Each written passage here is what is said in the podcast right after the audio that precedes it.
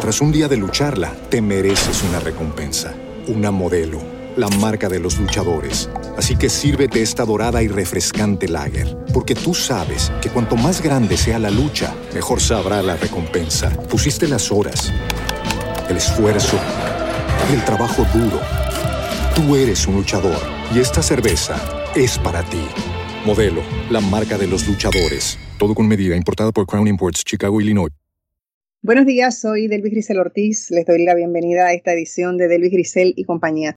Hoy es eh, nuestro día de informaciones internacionales y es un día hoy cargadísimo porque miren que están pasando cosas eh, diversas, interesantísimas en todo el mundo. En todo el mundo están pasando muchísimas cosas. Pero nosotros hemos seleccionado hoy porque desde luego solamente una hora. Vamos a darle la vuelta al mundo en una hora. ¿Te acuerdan aquello de 80 días? No tenemos 80 días, solo tenemos una hora. Así que como solo tenemos una hora, vamos a estar eh, conversando sobre la segunda vuelta de elecciones en Perú, sobre eh, la cumbre a la que acudió el presidente Biden, tratando de ver si mejora un poco lo que dejó Trump eh, destrozado en aquella parte del mundo. y también Israel acaba de sacar de del gobierno a Benjamín Netanyahu. De todo eso estamos conversando hoy con los profesores Carlos Severino y con el profesor José Rivera. Así que les doy, les doy la más cordial bienvenida a ambos. Muchísimas gracias por estar aquí. Claro que sí, buenos días y buenos días, Carlos. Es un placer estar compartiendo contigo. Igualmente, siempre grato, siempre grato y a Delvis y a todas las redes audiencia. Muy bien. Bueno, ustedes saben que, bueno, yo no sé, yo tengo cada día de, mi programa, como yo siempre estoy hablando de cosas diversas, cada tema que toco en este programa son cosas que a mí me fascinan y siempre digo que, ay, es mi día favorito, todos me parecería ser que es mi día favorito y el Día de Internacionales es muy, definitivamente muy, muy favorito. Así que, eh, Carlos, te invito a que nos des una introducción sobre el tema del Perú, que es el con el que hemos decidido comenzar. Sí, sí, gracias, gracias nuevamente, saludos. Creo que el tema pues, peruano ha acaparado la atención de todo el mundo. Es una elección muy importante por distintas razones, pero según ha pasado el tiempo, pues la, eh, atención no ha, disminuido, no ha disminuido, sino que todavía ya ha pasado una semana, todavía sigue habiendo mucha incertidumbre entre quién finalmente será el presidente, aunque luce como virtual ganador el maestro eh, profesor Pedro Castillo. Pedro Castillo. De escuela, eh, eh, versus pues, por un apretado margen que se ha ido apretando en los últimos días. De inicialmente se decía de 100 mil votos, ha ido reduciendo 70 mil y ahora lo último que escuché, no sé si Pepo tiene alguna otra información, pero escuché que la diferencia ronda 50 mil votos. Así que eso hace que la elección pues, sea especialmente tensa. No es algo que sea novel en el caso peruano, pues porque la pasada elección, precisamente en el 2016, una de las propias protagonistas de este proceso, Keiko Fujimori, también terminó perdiendo la, la elección de aquel entonces por un apretado margen también. En aquel momento fue por 40 mil votos. Pero es importante recordar a la gente que esta elección es una elección también muy significativa, pues porque a mi modo de ver es como una, una forma de, de representar una lucha de visiones antagónicas en, que hay en Perú, pero no solamente en Perú, sino que también se está dando muy fuertemente en América Latina. Es, me refiero básicamente a las visiones neoliberales, encabezada por los sectores eh, de las grandes empresas, por las clases sociales este, eh, dominantes, ¿verdad? Versus eh, una propuesta refrescante en el sentido de que es totalmente desconocida del profesor Castillo, que sale, ¿verdad? De, no, no podemos decir que es un desconocido, porque había eh, liderado una, una huelga de maestros de, ¿verdad? muy importante de 2019 que le dio proyección en el país, pero sí, desde el punto de vista del proceso electoral, pues eh, las encuestas inicialmente eh, ni siquiera lo daban por, por, por existente, ¿no? Así que en algún momento fue creciendo hasta que logró llevarse, por la sorpresa de mucha gente, la primera vuelta con casi 20% de los votos en una elección, de hecho, dicho sea de paso, muy fragmentada, donde participaron 18 candidatos y candidatas. Así que Pedro Castillo es un candidato de izquierda, eh, genuinamente antineoliberal, procede de las tradiciones marxistas y Bimbo se define como eso. Es un caso muy, muy especial, muy, muy particular su candidatura y cómo la gente en Perú pues, vio en él, vio en él realmente un sentido de esperanza. Yo no creo que en Perú la gente votó por un candidato marxista, la gente votó más bien por, una, por un candidato que se presentó como una opción a romper eh, el establishment. Eh, y sobre todo también debo decir como geógrafo que no solo hay una, una fuerte antagonismo de clases sociales en ambas candidaturas y de visión de modelo económico, sino también geográfica. Eh, la, oligarquía, la oligarquía y los sectores que apoyan a Keiko Fujimori están eh, muy asentados en el conglomerado de población Lima, el Callao, ¿no? que recoge cerca de 35, algunos datos cifran en 40% de la población de todo el Perú, versus eh, la base de apoyo del candidato, virtualmente nuevo presidente Castillo, que es eh, realmente es el candidato de la ruralía, es el candidato de los mineros, es el candidato de los agricultores, es el candidato de las pequeñas ciudades, de las ciudades medias, eh, y sobre todo de un, un, país alterno, que ese que llaman el Perú profundo, que eh, celebrando ahora los 200 años de existencia del Estado peruano, pues había quedado sistemáticamente marginado. Eh, y en eso especialmente pues, me refiero también a la voz de los indígenas, de los pueblos, los pueblos originarios, que también parece que han apostado también a, la, a, la, presidencia de Castillo. Así que, para no extenderme mucho y conversar también con Pepo, pues lo dejo ahí y continuamos, eh, ¿verdad? Que, que, Pepo también nos dé otras pinceladas sobre este proceso. Claro que sí.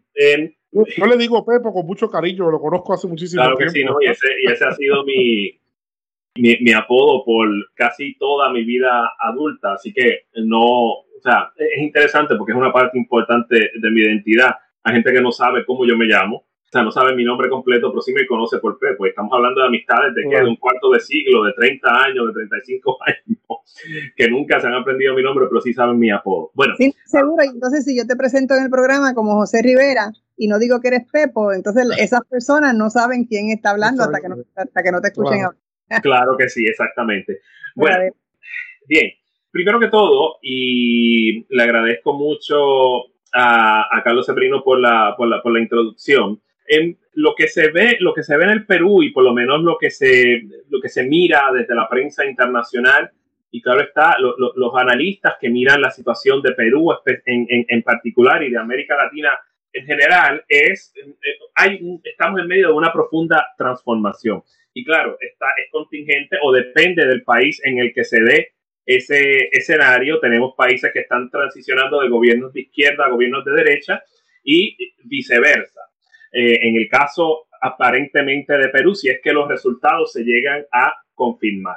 Aparte de eso, también ¿verdad? mirando un poco, y este, en este caso quizás un referente, en el caso de Chile, un, un caso de referéndum a la gestión de Piñera y de cómo la izquierda empieza a ocupar unos espacios que antes no ocupaban en Chile o que les, los, les han vedado de ocuparlos en Chile y de pronto la voluntad popular eh, y digo el nombre, ¿verdad? Eh, expresamente y particularmente, eh, se manifiesta en las urnas y, probablemente va a haber una transformación profunda.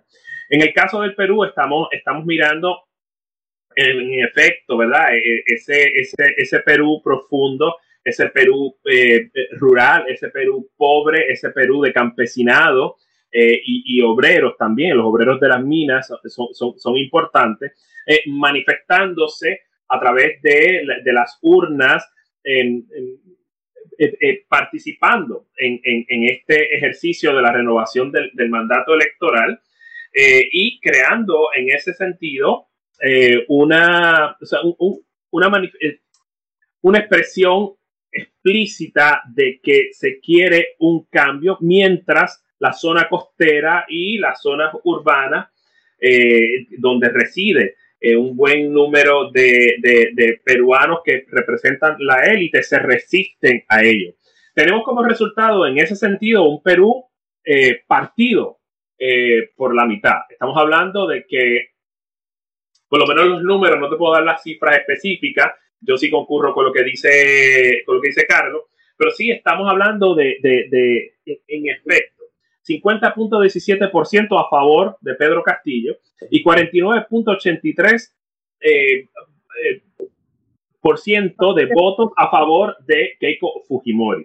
El partido está, digo, perdón, el país está dividido por la mitad. Estamos ante el umbral de una, de una situación de polarización política, eh, sobre todo porque aún si se confirma en el recuento que Pedro Castillo es en efecto el, nuevo presidente de, o el presidente electo de la República del Perú, eh, Keiko Fujimori, claro está, la derecha peruana va a, utilizar ese número como una punta de lanza para torpedear. Dependerá también de cuánto, de, la delegación parlamentaria de, aliados de Castillo ¿verdad? En, el, en el Congreso peruano eh, y de qué tipo de cosas va a poder hacer y evidentemente también el diálogo que vaya a entablar con el sector privado, particularmente el sector minero, que es el que más se preocupaba y bueno, si se preocupan, se preocupan. ¿Qué remedio? Son los recursos del Perú y los recursos del Perú, eh, en este caso, ¿verdad? Los, minerales preciosos deben eh, la ganancia debe ir al pueblo. Claro, esto es una perspectiva mía, no necesariamente la tiene que compartir la audiencia, pero evidentemente eh, sí hay un señalamiento de que las compañías mineras se están llevando la riqueza del Perú. Y si bien es cierto, y, los consejeros de Castillo lo, reiteran en los medios, eh, si bien es cierto que tal vez no se hable de nacionalizar las minas, pero ciertamente eh, va a haber una exigencia de que mucha de esa ganancia se deposite eh, en el Perú y que en algún momento, ¿verdad? A través de, la, de, la, de, los impuestos, pues se pueda redistribuir al, al, al, resto de los peruanos. Lo que vaya a hacer eso en términos de programas económicos, pues dependerá de Castillo y de su equipo económico. No estoy seguro qué es lo que van a hacer. Quizás el referente más efectivo ahí puede ser un poco controversial es obviamente los primeros años de la gestión de Evo Morales en Bolivia, que utilizó los recursos precisamente no solamente, no, no, solo para sacar a los bolivianos, sobre todo aquellos pertenecientes de la ruralía, aquellos que pertenecen a los pueblos originarios de la pobreza, sino también de invertirlos en, la economía para potenciar y posibilitar un espacio económico donde haya desarrollo no solamente económico, sino también eh, humano. Va a depender entonces de, cuánto diálogo puede entablar Pedro Castillo eh, con los sectores políticos del Perú, quizás con el centro, no tanto con la derecha, eh, y de, ese acercamiento programa económico que vaya a implementar una vez se instale como presidente, si se instala como presidente. Debo de señalar una última cosa, la exigencia de Keiko Fujimori de, un recuento porque reclama fraude a pesar de que la Organización de Estados Americanos y otros observadores electorales dijeron que el proceso fue bastante eh, limpio, o sea, fue limpio o bastante limpio. Eh, me parece que es una tendencia bien eh, certera, o sea, perdóneme, la palabra no es certera, es una, este, una eh, práctica bien marcada dentro de los líderes de la derecha, de la derecha ultranacionalista, eh, de la derecha ultraconservadora, eh, y ya lo vimos manifestado no solamente en noviembre de 2020 con, en los Estados Unidos a través del reclamo de Trump, pero también recientemente con el reclamo de fraude de parte, que vamos a hablar de eso prontamente, de parte de Netanyahu en, en el caso de, de, Israel y ahora Keiko Fujimori en el Perú. Me parece que, que, que estamos ante el umbral de, reclamos fraudulentos de fraude que lo que hacen en efecto es desestabilizar eh, el proceso político y lo pone en duda, aunque en efecto se haya dado un proceso limpio y correcto. y, y Perú tiene fama de que las elecciones son eh, son buenas, no, no son fraudulentas. Ellos tienen... Sistema electoral, el sistema electoral, es muy, el sistema electoral de ellos es, es, muy, muy sólido. Eso exactamente. Pero también contribuye a la inestabilidad, eh, sobre todo porque en los últimos cuatro años hemos tenido tres, cuatro presidentes. Cuatro eh, presidentes en cinco años. Exactamente. Tengo que pausar, Pepo, tengo que pausar. tengo que pausar. Regresamos de inmediato. No se vaya nadie. Esto es de Luis Grisel y compañía. Regresamos.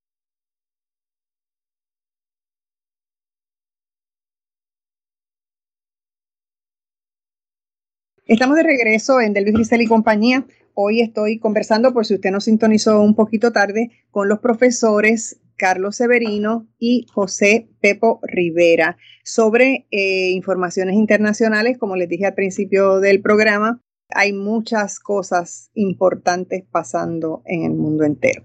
Carlos, podemos continuar.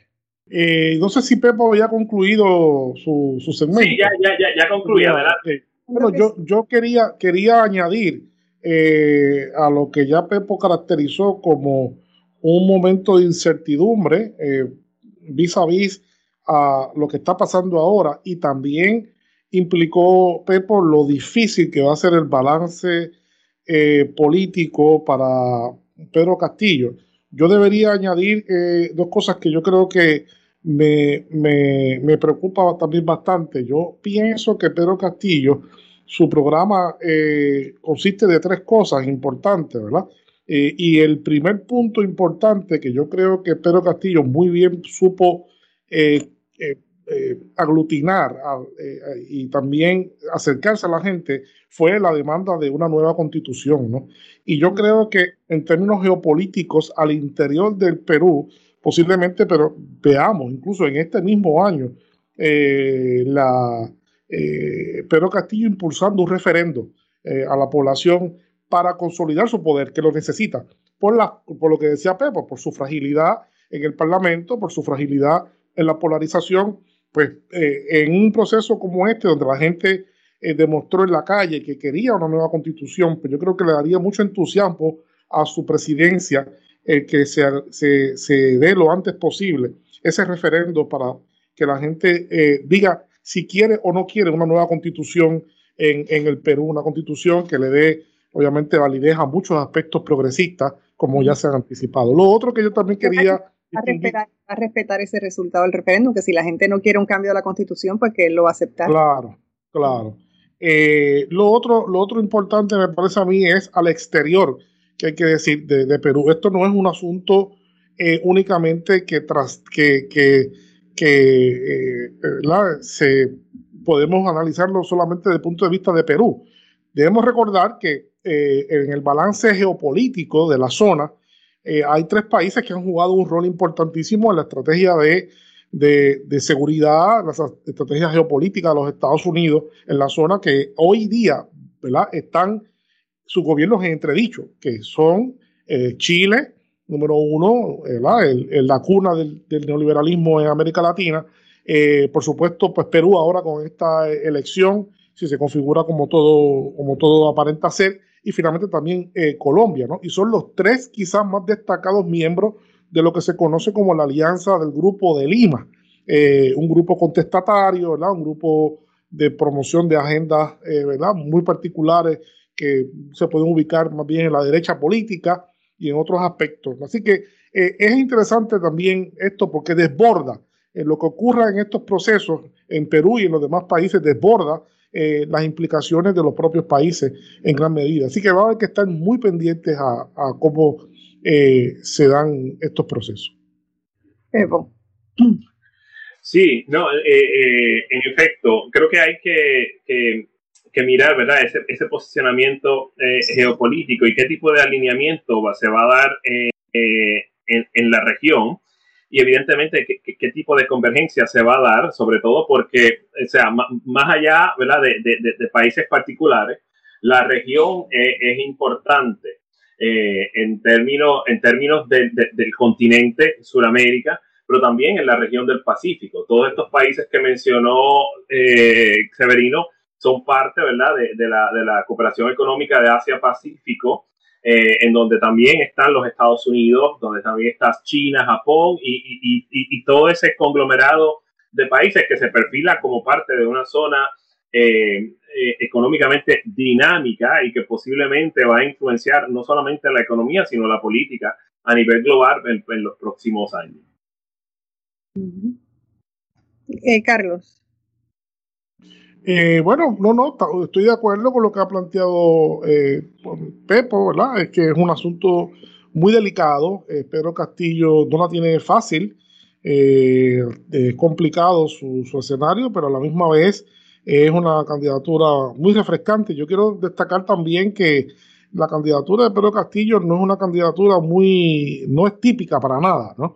En el sentido de que Pedro Castillo, pues, no tuvo tras de sí grandes cantidades de dinero, no hubo apoyo de empresas, de grandes empresas, él no viene de vinculación ninguna con círculos de poder, eh, y sobre todo porque eh, su, manera de hacer política. de redes sociales y todo, estaba ahí mano a mano.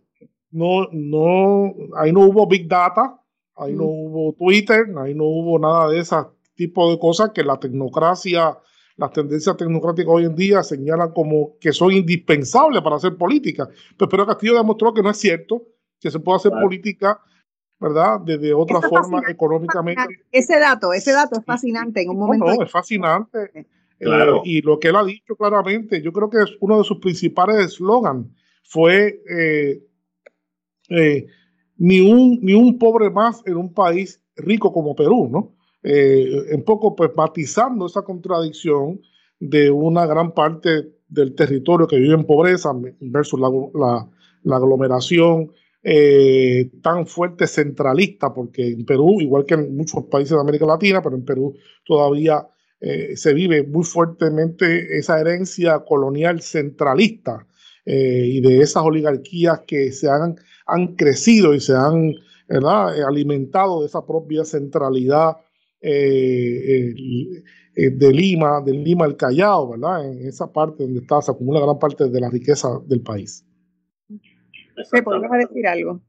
Sí, no, bien, bien, bien, rapidito. Em, es interesante que, hablen sobre las redes sociales y la inefectividad de ellas en, llegar a una buena parte del Perú y la, poca necesidad que tuvo Pedro Castillo de utilizarla. Y es que en la ruralía probablemente no hay ordenadores, es decir, computadoras, no hay teléfonos sofisticados.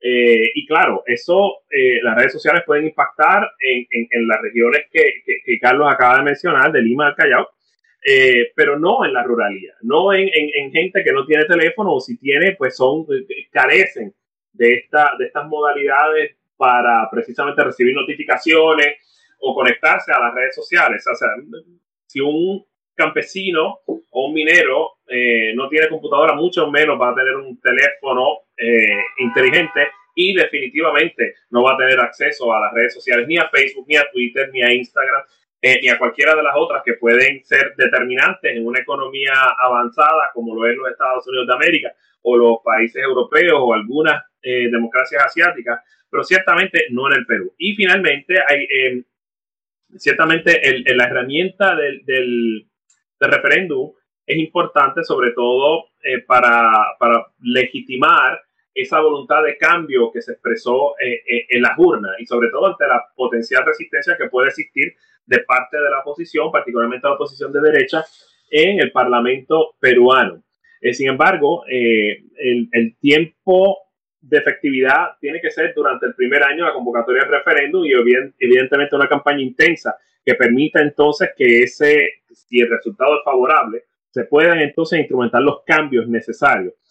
pero recordando que los referéndums, y ya lo hemos visto en Europa, lo hemos visto en otros lugares del mundo, son armas de doble, filo eh, que, pueden, que pueden en ese sentido entorpecer o dilatar los procesos. Lo vimos en la cuestión del, proceso de paz en, Colombia, donde Uribe y su grupo se apropió del discurso, definió los términos del debate y terminó entonces derrotando eh, ese, ese referéndum eh, y no quedó más remedio que el Parlamento, o sea, que, obviamente el Congreso colombiano, eh, tomar el, el, el, rol y asumir con valentía la validación de ese proceso de paz.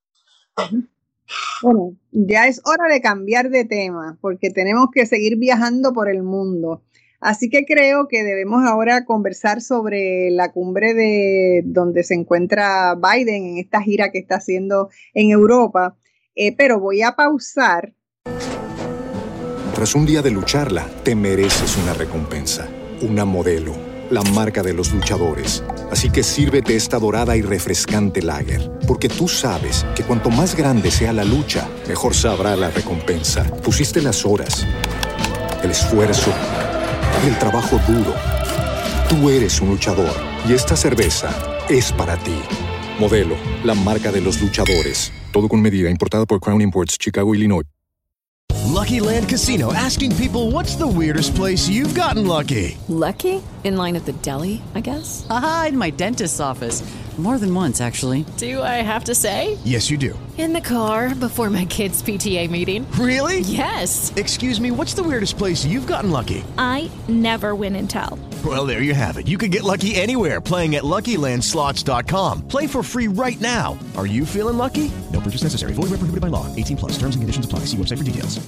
Porque para no interrumpirnos, porque falta bien poco tiempo para la pausa. Así que regresamos en breve y al regreso no se vaya nadie que vamos a estar conversando sobre eh, este primer viaje de Biden a tratar de, de regresar a Washington donde estaba antes de Trump. No se vaya nadie, regresamos en breve.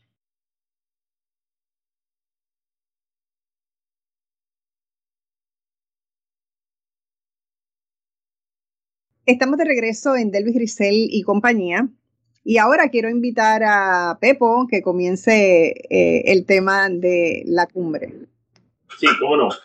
Em, evidentemente es la segunda cumbre a la que asiste Biden. Estamos hablando de la, de la, de la cumbre de los países miembros de, de, la OTAN. Durante el fin de semana estuvo presente en la, en la región sudoriental, em, perdón, sudoccidental de Inglaterra, el suroeste de Inglaterra, en Cornwall, en la reunión del, del G7.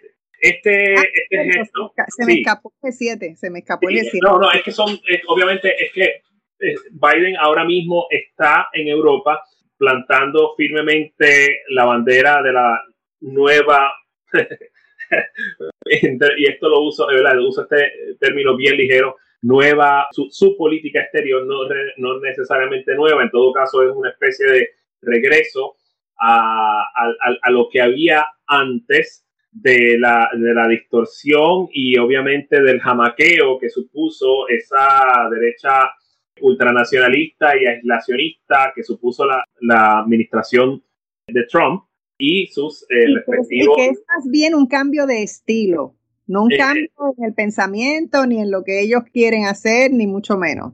Es solamente que hay que cambiar el estilo porque el de Trump, pues, eh, Exactamente. rozó todo lo que diálogo. Eh, Exactamente. Entonces, de lo que se trata es más bien de, de los Estados Unidos tratar de, de- de- de tocar base y de suavizar la tirantez que se produjo durante los cuatro años anteriores, no solamente con sus socios comerciales, los países del G7, pero sino también con sus aliados.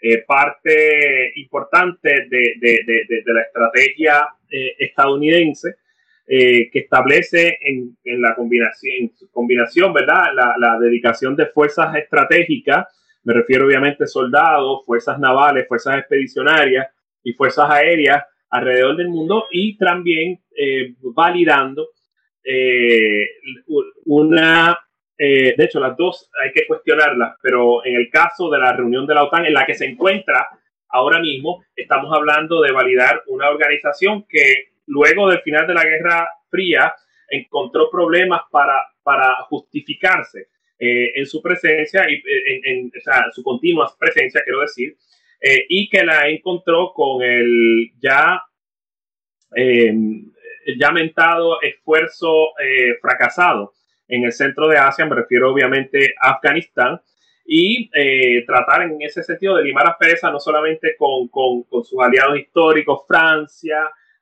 Gran Bretaña, sobre todo Alemania, pero también tratar de, de, de, de- medir y de evaluar cuál es la actitud del presidente Recep Tayyip Erdogan, eh, el presidente turco, eh, donde en el que han tenido bastantes roces con los Estados Unidos, sobre todo porque han tomado unas posiciones que son bastante distanciadas eh, en el caso particular de Oriente Medio y especialmente en Siria.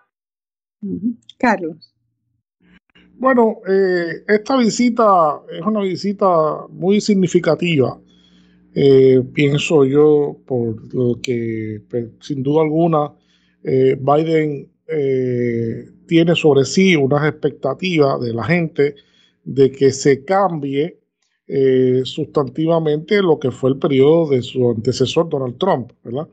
Eh, Donald Trump eh, dio, por, por, ejemplo, por terminado la, la, tendencia a la presencia en acuerdos multilaterales de Estados Unidos. El multilateralismo sufrió, fue uno de los grandes perdedores en el mundo por la presidencia de Trump, porque Trump lo que hizo fue que de facto instauró un régimen eh, de acuerdos bilaterales donde usaba básicamente el mollero eh, para imponer, lo hizo con el, con el TLC, ¿verdad? con México y, Canadá, cuando nunca se reunió con, los tres nunca se reunieron, sino que mandó su gente y lograron acuerdos y finalmente lo, aprobaron. Eh, eso también pasó con el retiro de, de Estados Unidos de distintos acuerdos. foros importantes y acuerdos importantes como el, el, del cambio climático, pero no solamente eso, sino el de reducción de armas, de armas nucleares, el finalmente el de cielos abiertos, que el propio Biden eh, lo, lo, dejó finalmente. Eh, Estados Unidos no ha hecho, no, no, interesa volver a ese acuerdo tan importante de cielos abiertos y Rusia acaba de anunciar que se retira eh, también, lo cual yo creo que quien pierde con eso es el mundo, ¿no? El, el gran perdedor.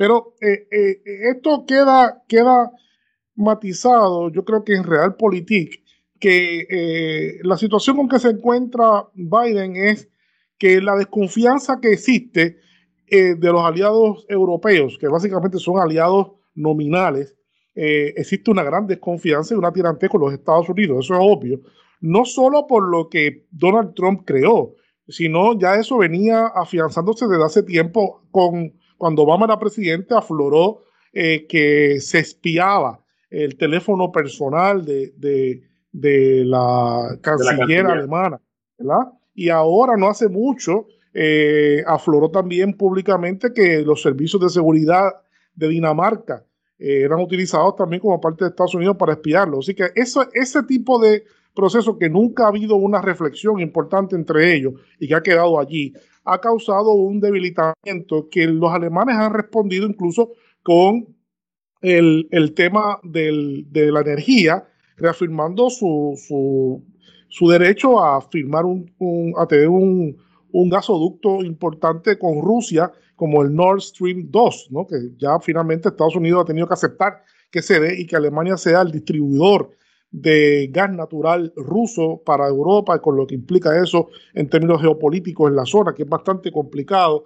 Y los grandes perdedores son los países de eh, los nuevos países de la, de la OTAN, son los nuevos países de la Unión Europea de Europa del Este, que tenían, un, tenían una cuota de ganancias porque pasaran por allí eh, el petróleo o el gas natural ruso por sus gasoductos, ¿no? Pues eso va, va a terminar y obviamente eh, todo este tipo de molestia ha, aumentado bastante. Pero eh, ese hecho también nos lleva a tener que reflexionar por algo que ocurrió, que no se ha comentado mucho, no se ha comentado mucho, pero que denota la nueva estrategia de Biden en términos, en términos reales. El día anterior de la reunión con, con el G7, Biden se reunió eh, con, con, Boris eh, Johnson y firmó, y firmó lo que una resucitó lo que se conoce como la Carta del Atlántico, eh, que es una carta que se había firmado en 1941 en el marco de la Segunda Guerra Mundial, una alianza eh, tácita muy fuerte con, el Reino Unido. En este momento se reafirma eso y eso tiene varios significados. Primero sabemos que el Reino Unido quedó fuera de, Europa, ¿verdad? Eh, así que Estados Unidos perdió su mejor aliado dentro de la Unión Europea cuando se va la, eh, cuando se da el Brexit. Pero entonces no solamente significa eso, sino que este, este acuerdo, este acuerdo tiene por resultado también consolidar un, un bloque un bloque de los países angloparlantes poderosos del mundo, que es el Reino Unido, Canadá, eh, eh, Australia este, y eh, Nueva Zelanda, ¿no? junto con Estados Unidos, que le llaman también por ahí, en geopolítica le llaman los cinco ojos, ¿no? por sus alianzas también en seguridad, ese tipo de cosas. Y eso es importante porque el llamado de, de Biden a volver al multilateralismo es bien pragmático, ¿no? Están buscando consolidar una alianza que pueda darle realmente poder en esas negociaciones multilaterales, porque sabe que con, vis a vis los países europeos, pues la desconfianza sigue estando allí y que Biden no va a ser capaz en este viaje de poder este, convencer a los aliados europeos que vayan a la aventura de eh, unirse a Estados Unidos en una guerra comercial o en guerras geopolíticas híbridas con China, que es lo que separa a los europeos, es muy importante, para Alemania es muy importante eh, la clase media china eh, es la clase media que más BMW va a comprar en los próximos 20 años, es la clase media que más Mercedes-Benz va a comprar en los próximos 20 años y es la clase media que más electrodomésticos va a comprar de un país genuinamente exportador de mercancías y que es el líder indiscutible ahora mismo de la Unión Europea. Pepo, estoy al borde de irme a la pausa. Sí, eh, absolutamente. Estamos, estamos hablando de, tengo dos minutos, tengo dos minutos. Sí, estamos, estamos precisamente hablando de la renuencia europea para, para ponerse detrás de los Estados Unidos eh, en su futuro enfrentamiento en el, campo económico global con China. Eh, precisamente porque es un mercado importante, es un mercado eh, próspero y como bien dijo, la clase media china es la que compra carros alemanes, BMW, Mercedes, entre, entre otros. Eh, y, claro, para un, para un eh, gigante industrial como lo es, un gigante manufacturero como lo es Alemania, eh, eso es importante, así que va a haber enormes renuencias. Pero dependerá, perdón, de Europa, que, que, o sea, cuál, cuál es la posición que va a asumir vis a vis los Estados Unidos, precisamente en materia de seguridad y en, materia de, de cuestiones estratégicas porque ciertamente eh, alejarse de los Estados Unidos implicaría entonces que ellos tendrían que asumir ese, e, ese rol particular. Eh, y claro, eh, posiblemente el espacio se abre y es mucho más fácil ya que Gran Bretaña se salió de la Unión Europea o el Reino Unido se salió de la Unión Europea, pero ciertamente estas contradicciones van a no se van a resolver ahora y van a figurar en los próximos meses eh, en, términos de qué es lo que va a hacer Alemania, de qué es lo que va a hacer Francia eh, y, cuál es el camino que entonces los países angloparlantes eh, van a tomar si es uno de un arreglo de seguridad global que esté centrado pues precisamente en los cinco países que, que Severino acaba de, de mencionar. Vamos a la pausa. Tenemos que pausar. Pausamos y regresamos. No se vaya nadie.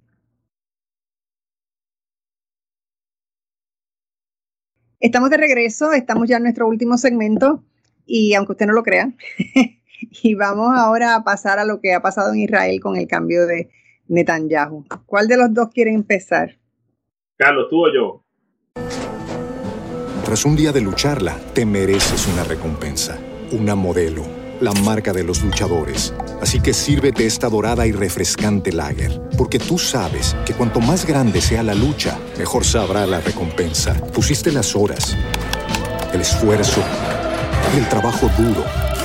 Tú eres un luchador y esta cerveza es para ti. Modelo, la marca de los luchadores. Todo con medida, importada por Crown Imports, Chicago, Illinois. With lucky landslots, you can get lucky just about anywhere. Dearly beloved, we are gathered here today to. Has anyone seen the bride and groom? Sorry, sorry, we're here. We were getting lucky in the limo and we lost track of time. No, Lucky Land Casino, with cash prizes that add up quicker than a guest registry. In that case, I pronounce you lucky. Play for free at LuckyLandSlots.com. Daily bonuses are waiting. No purchase necessary. Void where prohibited by law. 18 plus. Terms and conditions apply. See website for details. Eh, adelante, Pepo.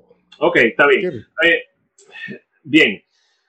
Eh, qué bueno que qué bueno que trabajamos este, que estamos trabajando este tema ahora, precisamente porque creo que va muchísimo más allá de, de los enfrentamientos históricos entre palestinos y, el Estado de, Israel.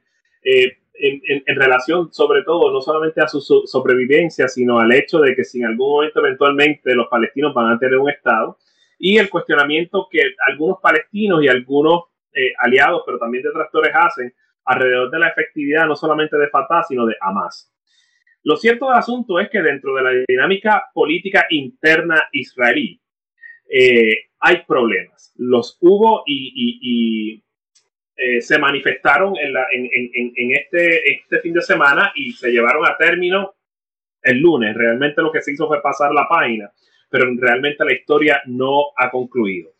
Eh, en el día de ayer, el Knesset o el Parlamento israelí votó a favor 60 eh, contra 59 y un abstenido a favor de un gobierno eh, de una coalición múltiple que, que, incluye a un nacionalista religioso,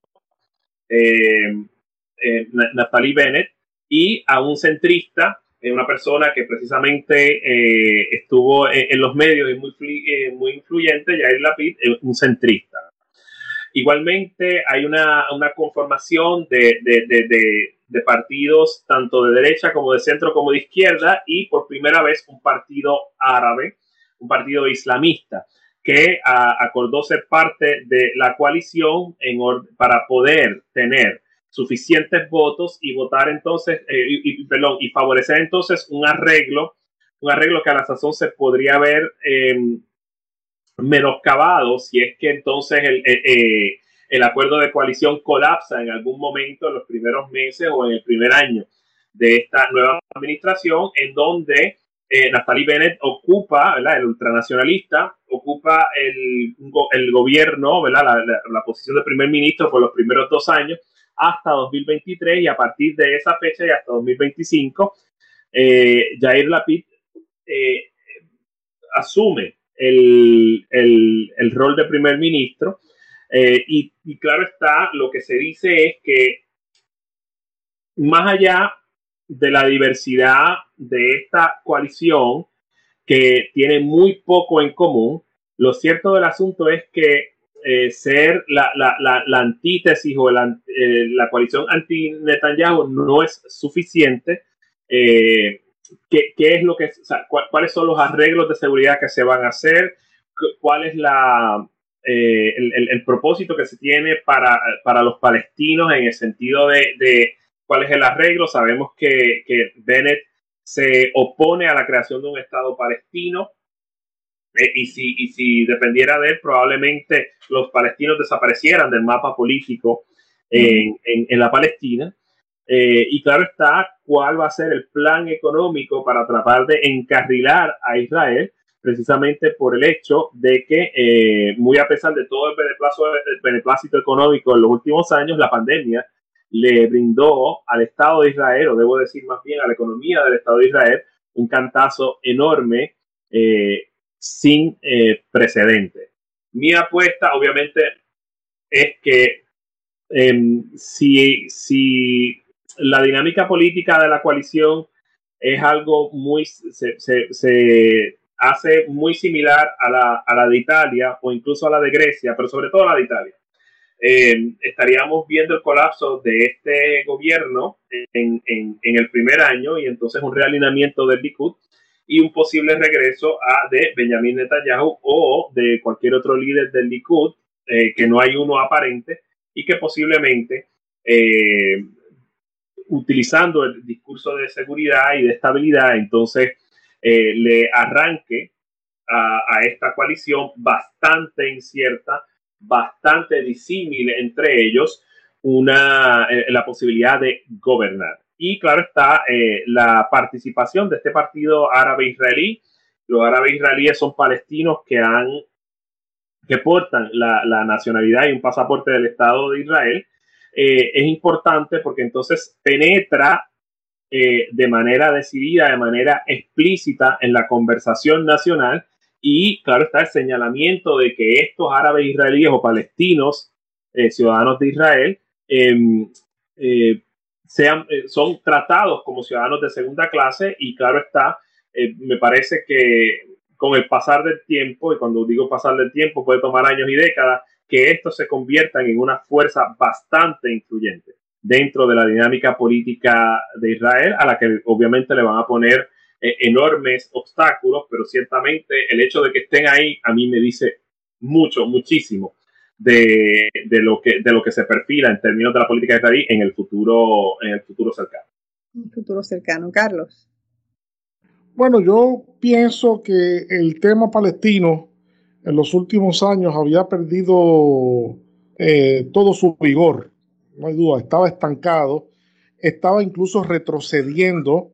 La ofensiva diplomática eh, de Israel fue muy exitosa e incluso invitar a Estados Unidos a renegociar su presencia en el Medio Oriente, eh, trayendo acuerdos eh, importantes al estilo del primer acuerdo con Egipto, ¿verdad? Este, con países cerca o en el Golfo Pérsico, que a los Estados Unidos pues le fue muy, muy atractivo porque necesitan obviamente tener mayor presencia y tener posibles aliados en esa zona que la domina Irán.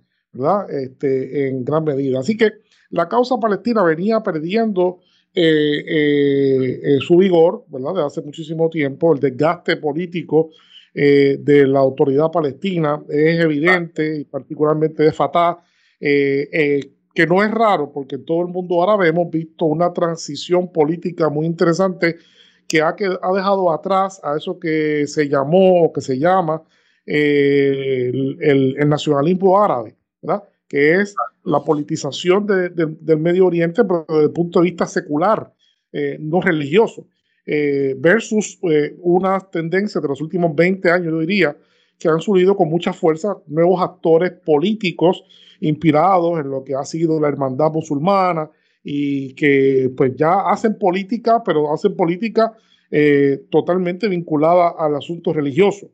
y eso hace que la islamización de la política pues haya también llegado allí a, Palestina y en, Palestina ha asumido la forma de, de Hamas, ¿verdad?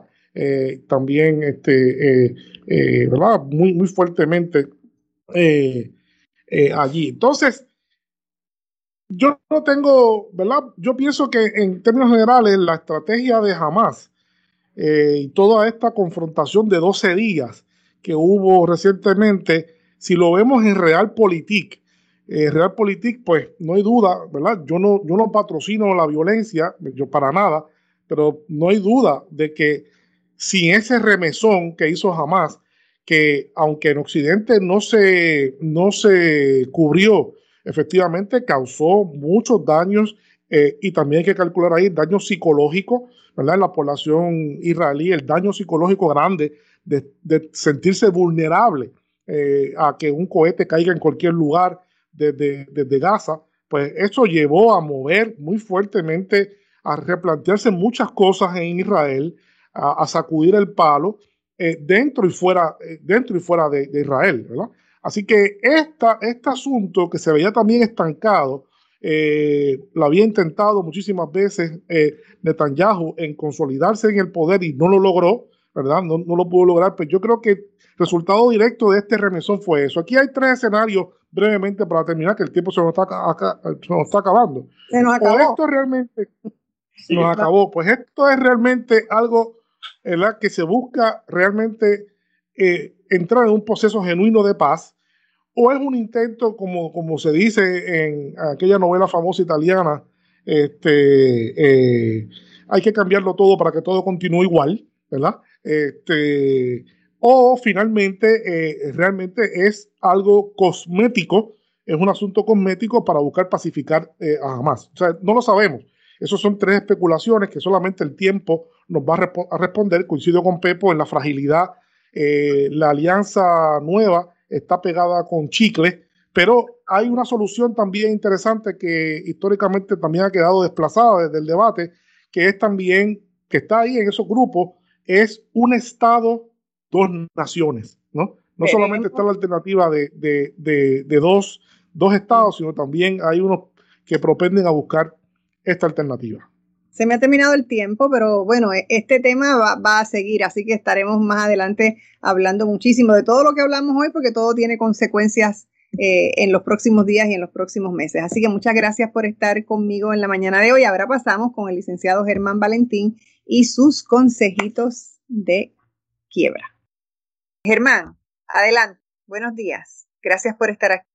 Hoy les voy a hablar de manera general sobre el capítulo 11, el cual está dirigido mayormente a negocios organizados como personas jurídicas, es decir, corporaciones o sociedades.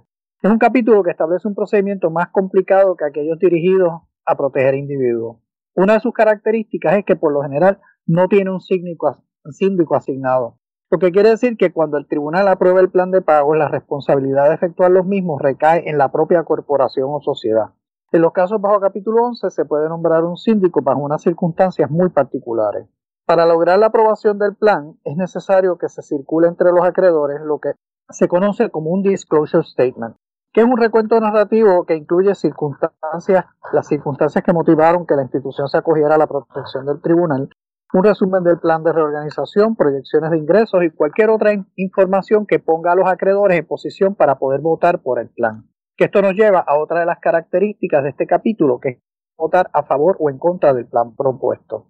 El capítulo 11 era uno que imponía los mismos requisitos a grandes corporaciones como pequeños negocios, haciendo esta alternativa una mucho más costosa y por lo tanto más onerosa para los pequeños y medianos negocios. Por tal razón, hace unos años se enmendó el código de quiebra para establecer un procedimiento dirigido a pequeños negocios, el cual simplifica el trámite del caso de quiebra. De eso les hablaré en una intervención futura. Para orientación sobre este tema o cualquier asunto relacionado con la ley de quiebra, se puede comunicar conmigo al 787-403-1260. La orientación es gratis y recuerde que la de deudas está en sus manos. Gracias y será hasta la próxima. Muchísimas gracias, Germán, por esos consejitos tan importantes siempre. Bueno, muchachos, hasta aquí nos trajo el tren. Muchísimas gracias por estar aquí, amigos. Ustedes, muchísimas gracias por escucharnos. Que tengan un día maravilloso y sobre todo lleno de mucha paz. Tras un día de lucharla, te mereces una recompensa, una modelo, la marca de los luchadores. Así que sírvete esta dorada y refrescante lager, porque tú sabes que cuanto más grande sea la lucha, mejor sabrá la recompensa. Pusiste las horas, el esfuerzo, el trabajo duro.